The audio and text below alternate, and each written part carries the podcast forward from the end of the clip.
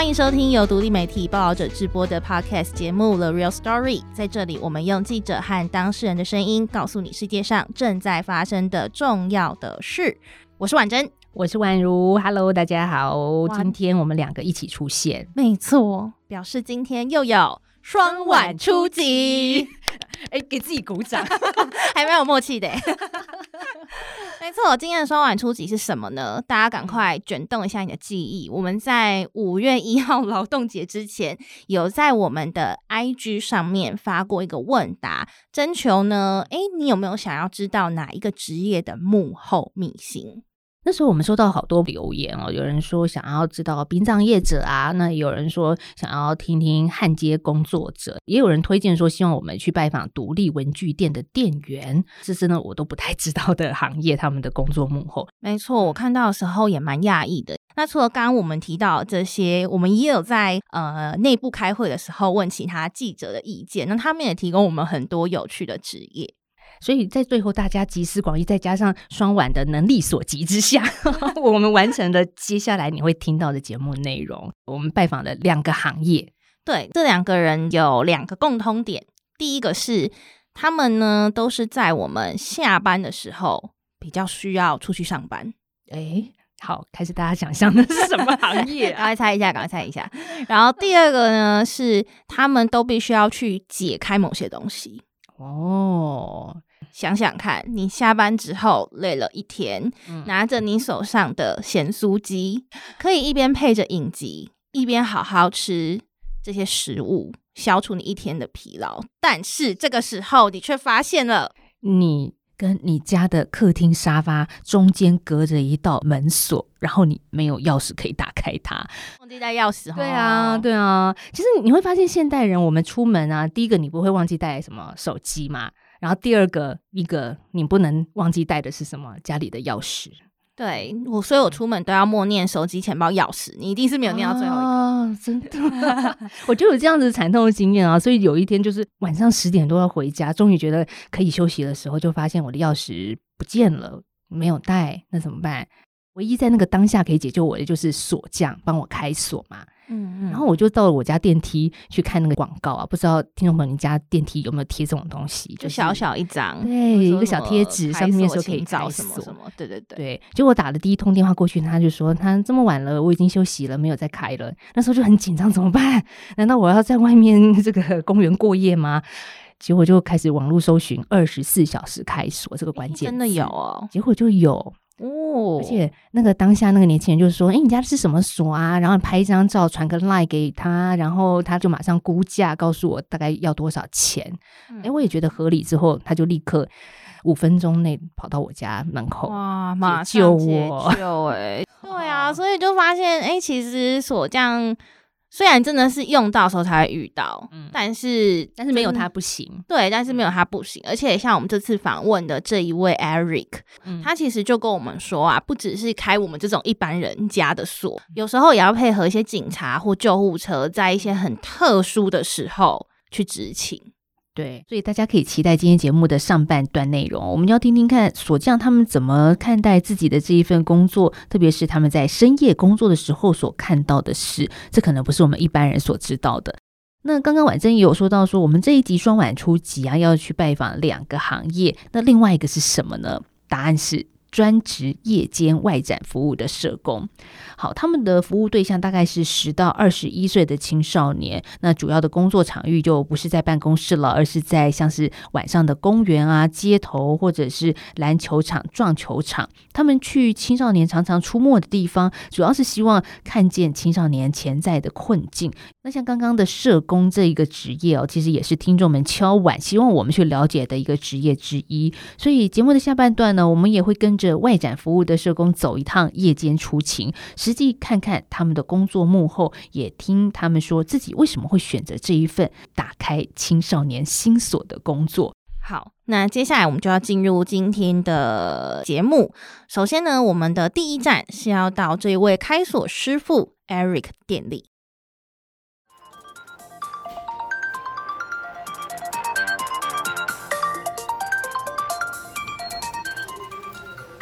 喂，你好。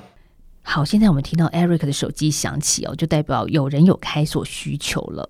我记得我一开始呢跟他联络的时候，也就是因为我打了这一通电话，那也因为这个电话呢，就开启了我们接下来的双晚出击。那我们还跟着 Eric 去执行了一趟开锁任务。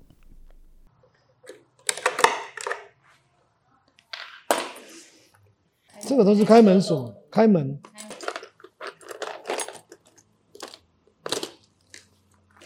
开车子是这个啊，这个开车子。很多人叫我高手了，因为我们是大内高手。哦、对对对对对。为什么会有这个称号？哦，我们这个称号就是因为在二十一年前，台南大内乡有个金库，相关所想知道里面摆了什么嘛，一个百年的金库，后来就全省就悬赏高手去挑战嘛。然后，对对对，然后那个时候我还不会开锁，那时候我哥哥去挑战。然后我哥哥就跟着他徒弟去把它打开了。然后那时候他在大内乡嘛，啊，很多新闻记者啊也在现场说：“哇，真的是大内高手哦。”然后我们我就跟我哥哥说：“哎，这个名字不错诶，不如就你的锁店就来用这个名字啊。”啊，那个时候呢，我我哥反而是处在低潮的时候，因为我在电视上看到他那么风光，结果他说啊，他不是很想再做，他生意不是很好。那我哥比较内向，他不会行销。那我想这样不对啊，你那么会开锁。那我就我说，我当时想说，为什么台湾没有连锁开锁这种东西？所以我到时候就起了一个念头，就是说，要不然我们来合作。那我我做业务嘛，我以前卖房子卖什么，我想说来试试看，把这个锁业把它变成一个连锁化啊，你想要。你想要开锁，就帮你找到适当的师傅。我们把这些人都找回来，然后我们希望说，你看二十几年前，我们希望说，哎，他他，我们介绍一个 case，抽个几十块吧。那后来发现说也不可行，因为锁匠的收费太低。嗯，开个喇叭锁最简单的，以前都一百块，二二十年一百两百，现在都还有人开两百的。假因为台湾很密集，那没有认证。然后你知道，你知道好赚的东西啊，大家就去做。那你会发现，以前就是比较封闭嘛。哦，我们讲到勾行独期啊，所以以前的锁店那么被老阿处，你知道吗？因为他那个区可能就只有一间两间，哦，他也他也不会教别人，他们只只只可能说亲戚啊，哦，父传子啊，才有可能。诶，不知道大家对于锁店的印象是什么啦？我自己是经常看到在大街小巷当中有一些锁店呢，他们会跟刻印章啦，或者是遥控器制作这些项目复合式的经营，那几乎是台湾街景的一部分，很平凡，但是呢，却又不能少了它。可是你会不会有一个好奇哦，就是说这些锁匠他们到底是怎么学会开锁的？台湾也没有所谓的开锁专门学校啊。那像 Eric 就告诉我们说，他是跟他哥哥学的。那学会了之后，他就想说：“诶，其实这个技术应该可以让更多人学会，有一技之长哦。”所以他就开始了开锁课这样子的课程教学。到现在呢，已经有徒弟一两百人。刚好有缺帮手嘛，就来嘛，就来学。报名。他们有没有？他有的是我们在这边那时候年轻不读书，我们这边有好几个，现在都很好，高中没毕业，爸妈把他抓来这边。哦，现在每个都三十岁，年收入百万都有了。对啊，对啊。那我都要先说，你有兴趣再来啊，你不要逼他来，他没兴趣的你在干嘛？我还要拜托他来来学，太累了。真的都有兴趣啊？啊，对啊，对啊，因为书已经没念好，我都会跟他们讲啊，啊，你们要出人头地，就是就是要有一技之长。孩子不会。现在现在反而来学的很多都是二代，二代学什么？他们就是学电子锁，现在也面临转型了嘛，所以他们可能。店面也想要重新整理一下，跟传统的锁店就不一样了。你一进来就看到很多电子锁，嗯，对，这一定是趋势啊。诶，可是你哥哥去拜师，那个师傅就愿意教啊？哦，缴学费当然了啊，缴学费他教你是基本的。那以前还是有啦，很少数啦，就你可能少数才会去说，哎，谁有在教，然后还要看有没有缘分嘛，然后他就收你当徒弟，你就跟他学。其实开锁的原理基本上我我常常跟我的徒弟说，你今天听得懂就可以回去了，就自己练就好了，因为只有一个原理。但是我们现在能够给你，就是我们有很多很多大量的经验，会告诉你什么锁有什么特性，要怎么样开。对，那个就是经验的累积啊。意思是说，如果我今天看到一个锁店，然后那个师傅我觉得也不错，就跟他说我可以跟你学嘛。那那就大概不会理。对对对对对 对，因为因为后来基本上是以前是没有管道的。对，我们在二十年前是第一个有管道让你开放来学的。对，甚至到后来前几年我都有在职训局，职训局就开课，有兴趣，你不是要当锁匠也可以来了解开锁技巧。对啊，对对对对，初级班啊，中级班啊，高级班啊。嗯。不知道听到这，你会不会很想学开锁呢？哎，我跟婉珍是心痒痒的啦，真的很想去学。但是 Eric 告诉我们，这还是要一点慧根的，不是每个人来学就能够上手的，而且还是要累积经验的。所以我跟婉珍就打消念头了。不过呢，说真的，我们对于锁业啊这个行业还是充满着好奇的。那像譬如说，二十四小时开锁最热门尖峰的时段是什么呢？他说是在晚上六点。到十点之间，也就是大家下班回家的热门时段。不过他自己也遇到过，说这个半夜两三点出任务开锁，为什么呢？他说有人就睡不着觉啊，所以跑到楼梯间倒垃圾，结果门被风一吹就关上了，所以紧急打电话找二十四小时的锁匠。但是说到这边，大家会觉得，嗯，如果身为锁匠的话，他要怎么分辨说找他来开锁的那个人是真的屋主还是假屋主呢？那锁匠要怎么去辨别呢？还有很多人说，哎，锁匠会开锁，所以是不是锁匠去当小偷很容易呢？好，一连串的问题，我们看 Eric 要怎么回答。我的工作，我常常都说，让你猜三百六十五次，你猜不到我的行业。刚见面的人，真的谁会想到？其实啊，在台湾是这样，台湾我刚刚讲了很多一般的、一般的消费者或者一般人会。会把锁匠会开锁认为是件很可怕的事情，嗯，对吧？像我搬去我那个社区，我开始说不敢让人家知道我是锁匠，因为他们都以为可能会害怕吧。真的？真的啊！但是在像我的我的徒弟有有英国的啦，有那个马来西亚、新加坡、加拿大，他说他们在他们国家的地位就是跟会计师、医师是一样的。他们聚会，我就说那个场景就是，哎，我给你介绍，这个是。这是医师啊，这是会计师。哎哎，你好，你好，你好，这是锁匠。哦，啊，你会不会偷我家东西呀？在台湾就会变这样，那就是百姓不了解。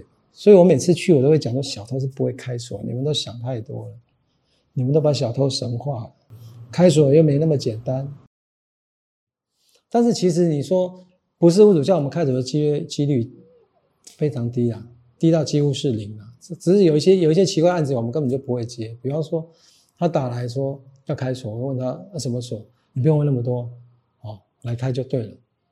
啊，我我说，哎，你要让我知道，我才知道怎么报价，多少钱都没关系。我跟你讲，没有这种人，多少钱都没关系的都有问题。可能是小小这样，不一定啊，报仇的啦，或是这种最多就是男女朋友的啦，对对对，那最多了，常常很急，然后就说他。什么的里面都联络不到，那我们后来都一定要你一定要找里长，要么找警察，要不然我一定不会帮你开。尤尤其是那种常常要吵架的夫妻吵架那种最多，或者男女朋友，不管白天晚上，我们一定要哎你请你请当地的，你有没有去去报案备案？哦，他常常很多借口啊，哎我一直打电话，我担心他的安危啊。那我说警察到我们就会到，对，警察不去我们没办法帮忙。那现在是比较好，现在是很多大楼的管理员，哎，大楼管理员他起码他第一个把关了，他也非常清楚里面的状况，对，而反而开大楼的我们就比较不用担心，因为我们还是会担心自己的安危啊，或是惹麻烦啊。我也有开锁开到上法庭的，那个还不是惹麻烦，那个是我跟警察去帮他们去抓抓什么毒啦、枪啊这些特殊案件。然后刑警就请我们去开锁。我有开过一次，就是我在开锁的时候，听到里面有拉枪机的声音啊，警察也拉枪机了。对，警察说不用担心。我说你不用担心，你有一千两百万，我会担心。现在的破门的工具也比较比较好，哦，在二十年前就没有那么好啊。而且而且我们常常会警察希望我们是半夜清晨陪他们去抓毒。我就趁他们比较没有防备，对对对对对对，那大概都是清晨了，五六点那最多。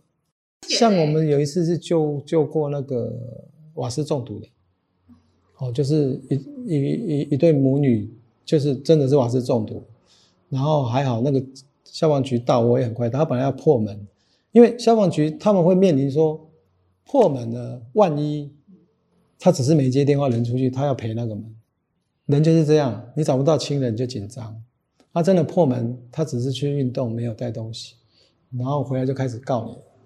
啊，你有别的办法啊？你为什么一定要把我的门弄坏啊？像我上次去就是用个电钻，大概钻一个很小的孔，不到三十秒我就把那锁开了。那那个是按锁锁住嘛？这很我很确定人在里面，按锁锁住。对，然后进去刚好那个那个妈妈已经在客厅上昏倒，啊，女儿在浴室，啊，还有两个人都有救到，啊，就很开心。速度很快，因为他破门一定比我慢。对，因为刚好有一些锁，我们会知道说他的弱点在哪里，哦，直接看怎么处理比较快。有时候开锁打开之后，那个门的后面有看到一些什么让你觉得印象深刻的话？哦，有很多啊，有很多心酸的故事都有啊。像有一次，我记得印象很深刻，就是大年初二嘛，大年初二。那个女儿就说说跟妈妈约好了要要一起出去嘛，从早上联络都没有。然后后来我们去开锁，已经下午六点。然后后来就那个锁就很平常哦，我就慢慢开开开，哎，我的工具居然断了。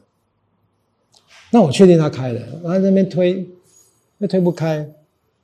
然后我就说，我就说妈妈，我我们来帮你啊，哎，让我顺利一点。后来就用力推，真的开了。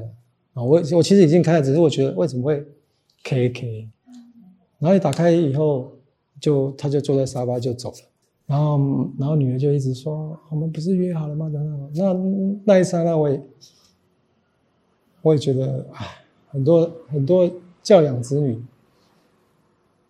自己在国内，然后子女在国外，然后这样子的独居老人很多，我看了很多，我每次看我第一个就打电话给我爸妈。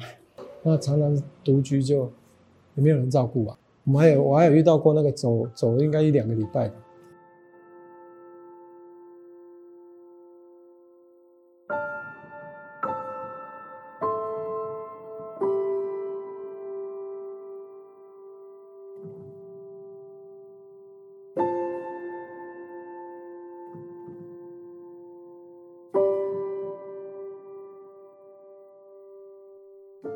这其实真的是一件蛮伤感的事哦，因为开锁这看起来就是一个很单纯的专业嘛，但是门打开了，这个背后的人生百态是让人难以预料的。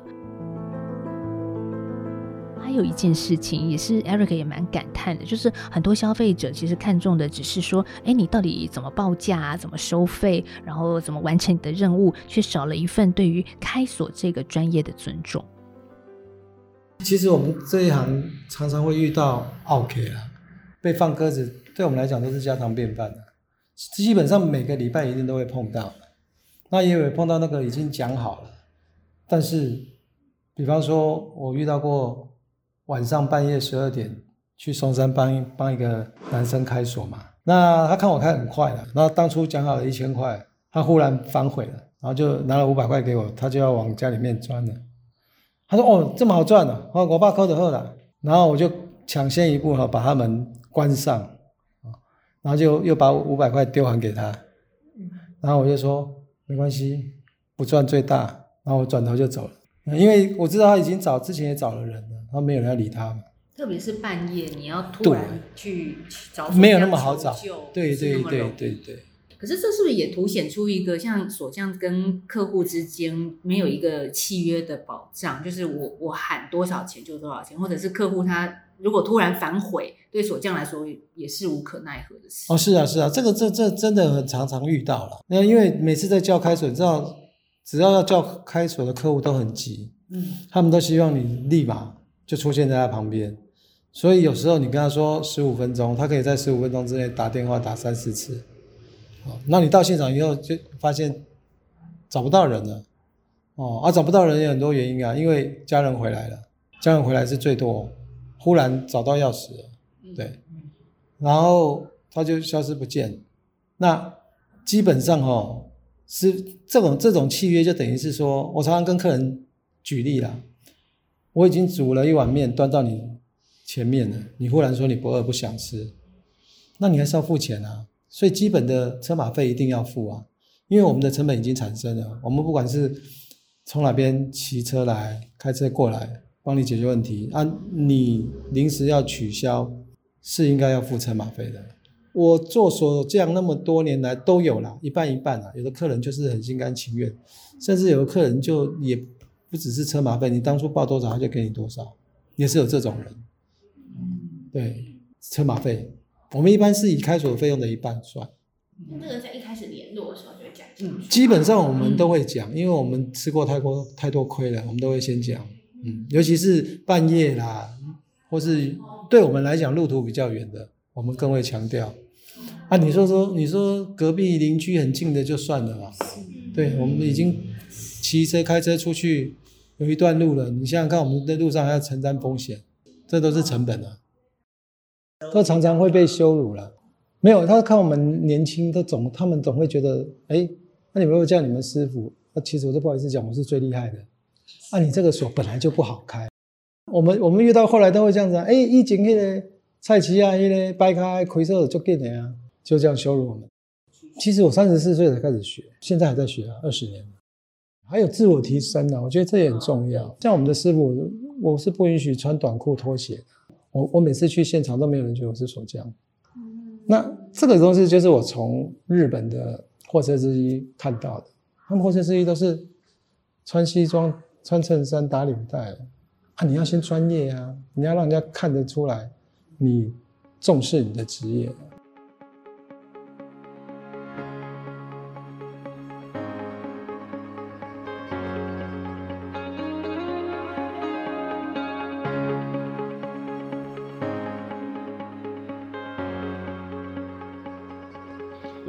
真的在外展的时候，遇到很多孩子都会说：“社工是什么？社工是志工吗？或者社工是少年队吗？”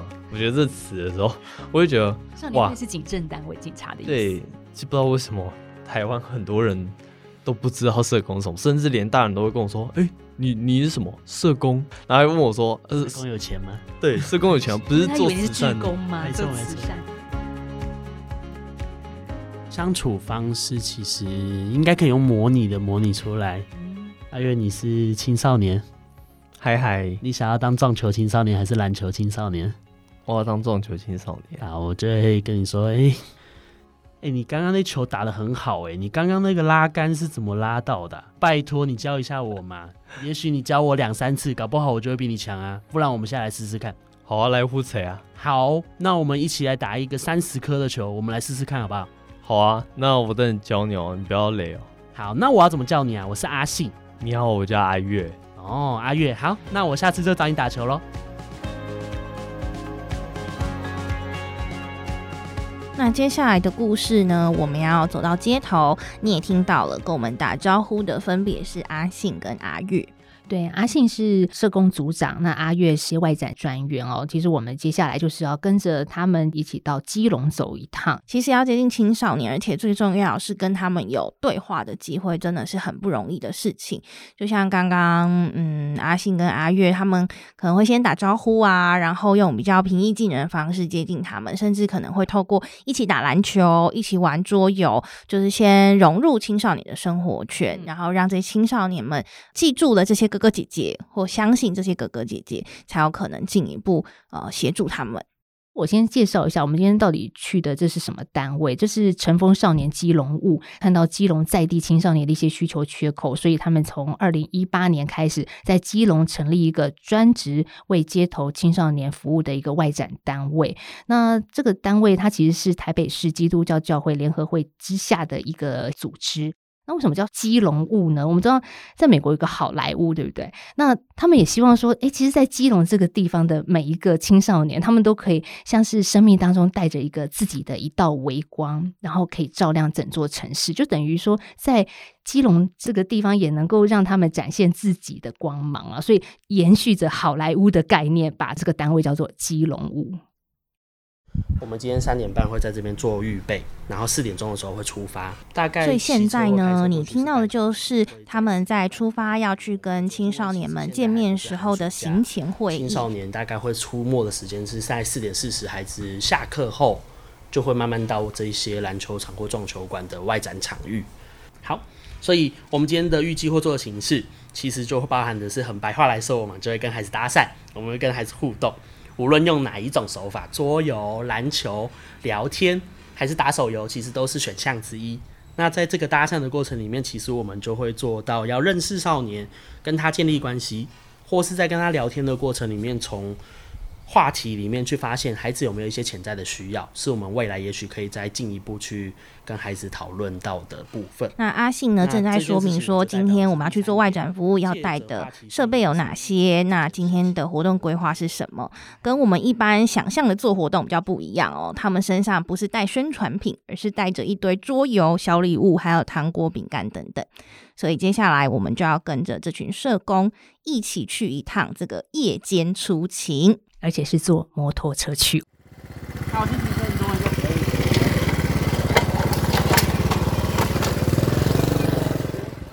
接球是什么酷东西？那你今天怎么这么早来这边？今天是没课哦。可以先寒暄一下，然后因为会有一些比较早放。那你说？今天天气这么好，应该二三十的会跑。我该放在哪里？好，我们坐上了摩托车，大概半个小时的车程，到了一个社区的篮球场，停了下来。这也是这半年来阿信跟阿月他们外展工作的主要据点。不过我蛮好奇的说，哎，会去篮球场的青少年，其实应该是爱运动、很阳光的才是。他们需要被社工关心吗？接下来阿信跟我谈到他的一个场边观察。实际上，到篮球场的孩子未必都只是为了来打篮球的。以实务上工作来说，会出现在篮球场的孩子，他甚至也有可能在旁边就是来赌博的。但只是他选择的场域就是篮球场，甚至他有可能来，他也只是为了来找朋友，他的目的也不是篮球。所以，嗯、呃，的确蛮容易，我们想到篮球场就是应该会是阳光的孩子。我们一开始也会这样以为，是。结果我们发现，哦，也未必哦。每个来的孩子形形色色的这样子，所以我就会带到说，我们的工作到底在做些什么？嗯、呃，因为我们的工作是专门在做外展嘛。那什么样的东西叫外展？外展就是我们这些社工会主动在夜晚的街头，去直接到他们会聚集的地方，跟青少年互动。还有服务他们，所以我们的服务就是让他们知道说，其实社区里面也会有社工愿意关心他们的生活大大小小的日常，然后让他们有一个印象说，诶，如果今天他们遇到了一些危机、一些困境，他们可以想到曾经啊遇过了一个基隆物的社工，可以陪他们一起想办法解决问题。所以我们就会为了嗯、可能孩子我们看到他的一些个别的需要去提供服务，包含说。嗯、有一群孩子，他们就是在这个篮球场打球，但是他们可能也除了篮球之外，也不知道其他的东西。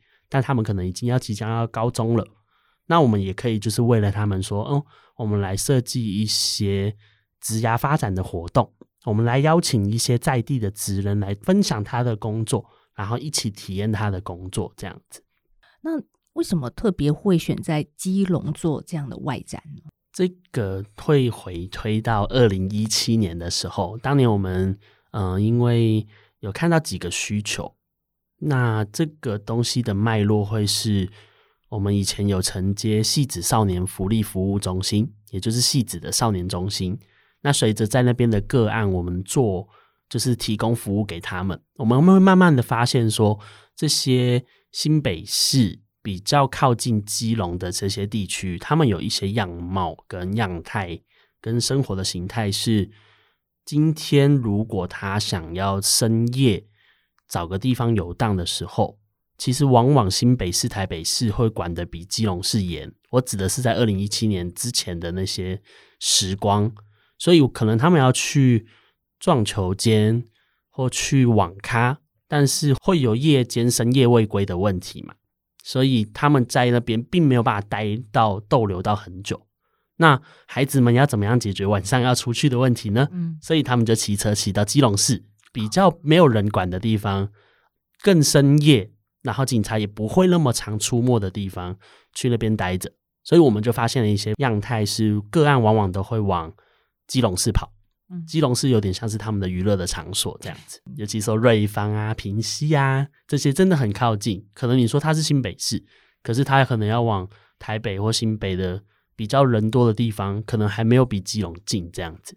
但我们也发现了第二件事情是，嗯、呃，外地的孩子会往基隆跑，但基隆的孩子本身就在基隆里面去做娱乐，好像发现没有很多人会。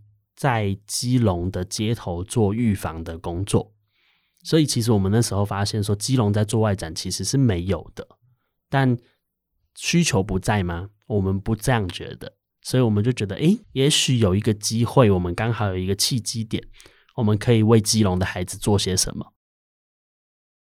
然后这台车，因为常常跑跑那个活动，所以你看哦。很多都是就是会有一堆尘土啊什么的，我明天还要洗车。哦，明天要洗车啊？对，明天要洗车，可以感受到这台车身上经历了很多磨难。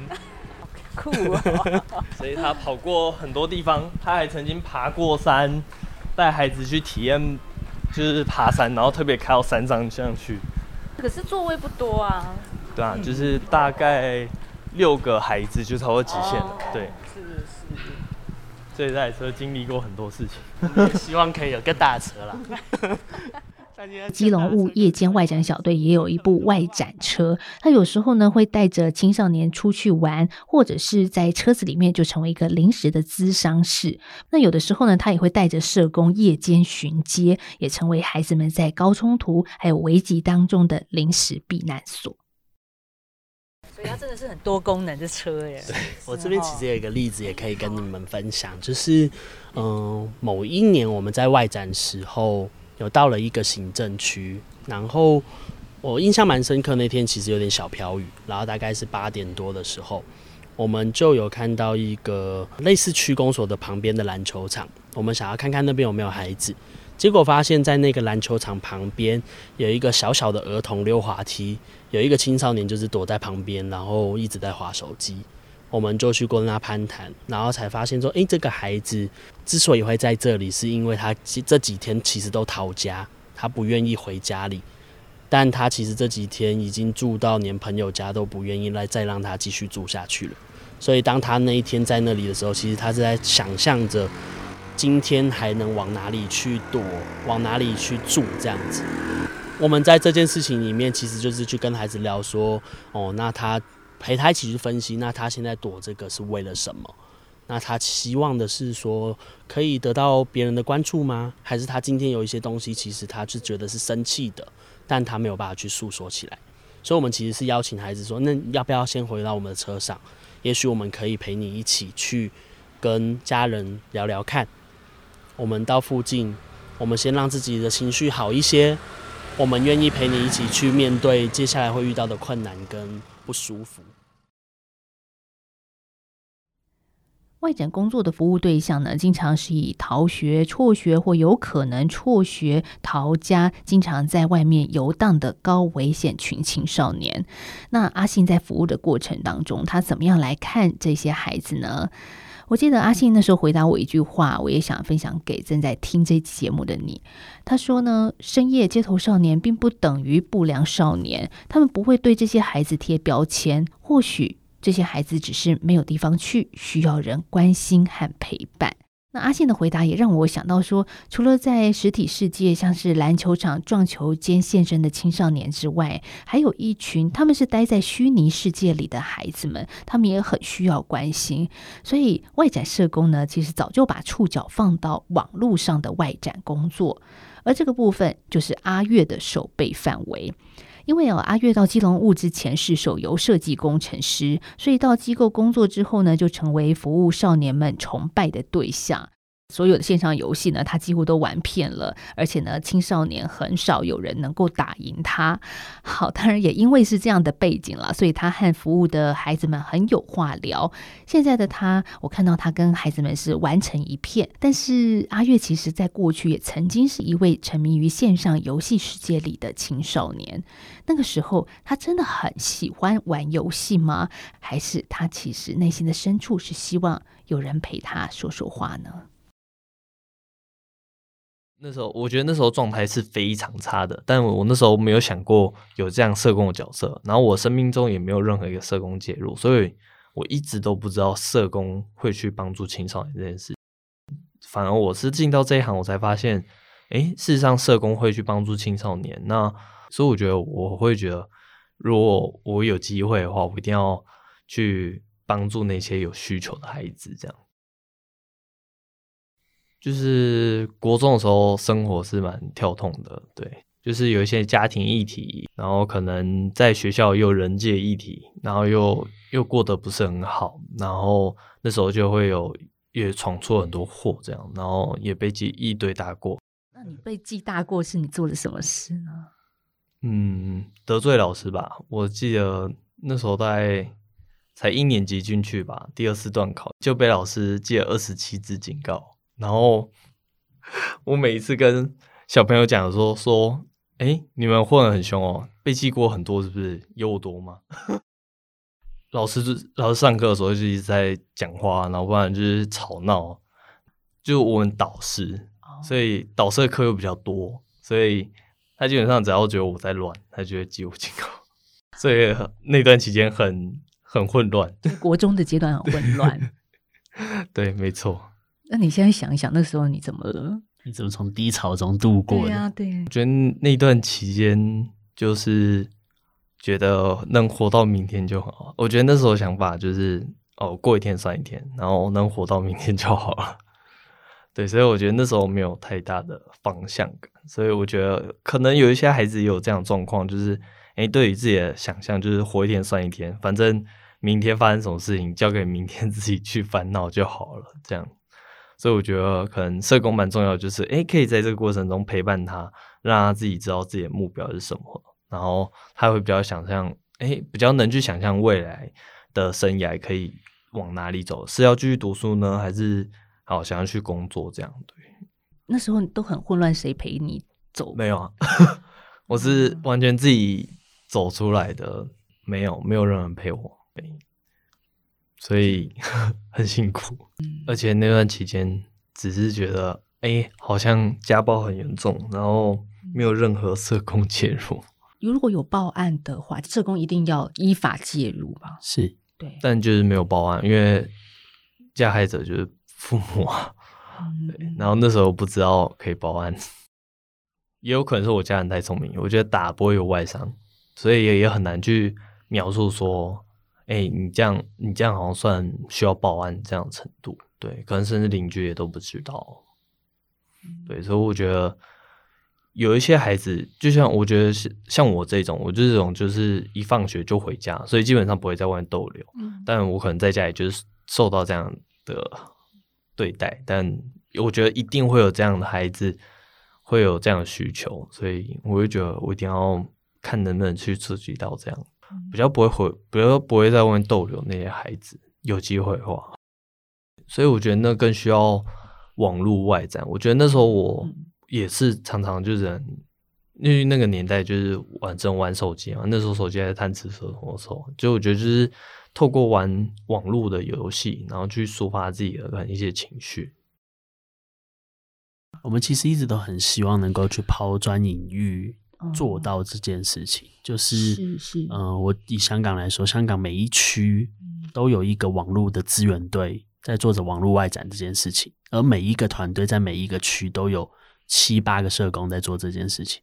哦，但台湾，我们那时候即使自己想试，我们也是几个社工在摸索中成长，而我们收到的经验，得到的最后的结论就是，嗯，更需要更多的人来支持，因为环境不认为这件事情是重要的，整件事情很难被好好的推展出去。嗯。所以，嗯，如果说这件事情要有一个结论，就是我觉得无论是不是网络，就是对我们来说，外展就是一个手法。我们就我我会觉得，我们想要推出去的事情，是我们主动去接触他们这件事情，无论在哪一个场域之中，线上或线下，我们都很希望这件事情能够真的被重视，然后更多人能够投身其中。那即使没有把它投身其中，更多人看到曾经有呃乘风少年，或是说乘风少年里面的基隆物，或是乘风少年基隆物里面的阿月跟阿信曾经有在做这件事情，那给我们多一点的支持，我会觉得是一个我们很希望能够做到的事情。对，就像刚刚阿信说，他事实上网络是无远弗届，然后可能。我们认识的那时候认识的孩子超多了，有香港，有马来西亚，那、嗯、也有一些孩子是台湾的，但他人在屏东或者在台南，但他有状况，我们也只能提供他建议，去寻求可能社福单位的协助。然后这也让我们发现，实际上，哎，做网络做如果做网络外展的话，事实上要跟每个县市可能特定的服务单位都是要有直接联系的。避免呃，就是如果在这样的情况下，可能孩子有需求的时候，我们才能第一时间说，哎、欸，让社服单位知道，哎、欸，你这边孩子有需求，然后我能不能请孩子去找你？但我觉得可能在这些都还没建立起来的时候，就要做网络外展的时候会比较麻烦，对，就没有一个窗口可以去把这些服务输送给孩子，只能到我们接触到，然后我们也只能鼓励孩子去尝试找社服单位这样。但但是很难啊，对孩子通常不太愿意，所以我觉得这是做网络外展的一个蛮大一个限制，嗯、就是他必须去统合整个台湾的那社服资源，然后还要有固定的窗口，让我们在接触到之后，才能把后端我要把服务输送给孩子的这部分去做一个衔接，这样。对，所以其实不光是网络外展，其实我觉得回到整个外展来说，其实这件事情是。就像婉如刚刚提到的，蛮挫折是什么？对我来说，我觉得我们会看到的挫折是，我们都看到需求在那里，无论网路还是说我们服务的基隆或是其他县市，我们都知道孩子在街头上，其实的确是有需要这样子的外展社工的存在来去做预防也好，或是帮助他们遇到问题的问题解决也罢，但碍于。这一个需求面跟我们实际上能够提供的服务供给，实在是比例过于悬殊。那以基隆为举例，基隆要有七个行政区，但我们基隆团队只有三个人，所以我们自己就会意识到一件事情，是我们一直都很挫折的，就是我们的量能始终有限，就是我们不可能引分身，然后就到七个行政区，每一天都在那个地方服务那些孩子。所以其实我们会很希望说，我们在做的事情能够让更多的人。能够去看见跟认识我们，所以，嗯，对基隆物来说，无论是各种形式上的支持，其实我们的也都会很需要，因为可能在我们的工作来说，别人下班之后，正是我们要上班的开始。那当这些需求有很大的时候，我们其实很容易就会有一种很无助的感觉，就是我们做了很多。可是再多，好像需求还是在那里。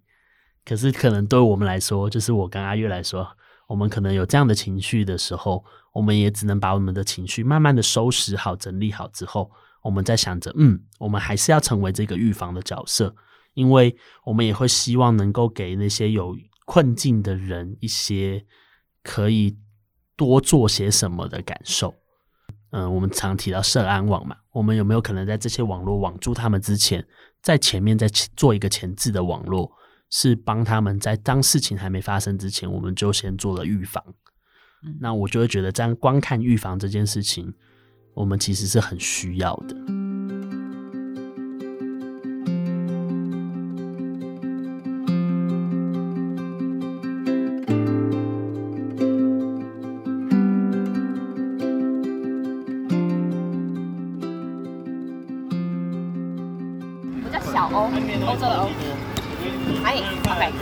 个怎么玩呢？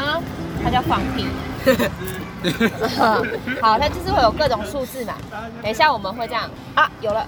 OK。那比如说五下嘛。对。然后你听哦，它会有放屁的声音，越来越大声。哦，这样就输了。然后我们暑假也有很多活动，我们有类似那种五天的，类似像那种小营队去钓鱼。对，那那如果你们来的时候跟跟我讲一下。还要跟你讲啊？可以啊，可以，我可以用 FPP。我如果有看到你，我就直接叫你来。小胖会找你啊，还是怎样？啊，礼拜五我今天早上都会来啊。呃，就是你可，就是你们你们差不多几几点会来跟我讲一下？我们差不多都是四点到六点，对，然后在这前，在我这个地方。暑假我会更提早，会是两点就来，两点到五点这样。OK，那 OK，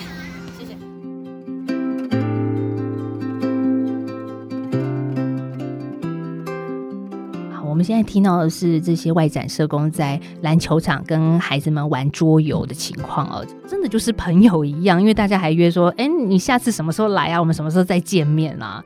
阿信就告诉我说，他们基隆物的外展工作啊，大概平均每年会遇到一百位有需求的青少年，就是有需要进社工进一步服务的青少年。那如果以服务的人次来说，他们每年提供一千人次的一个外展服务工作。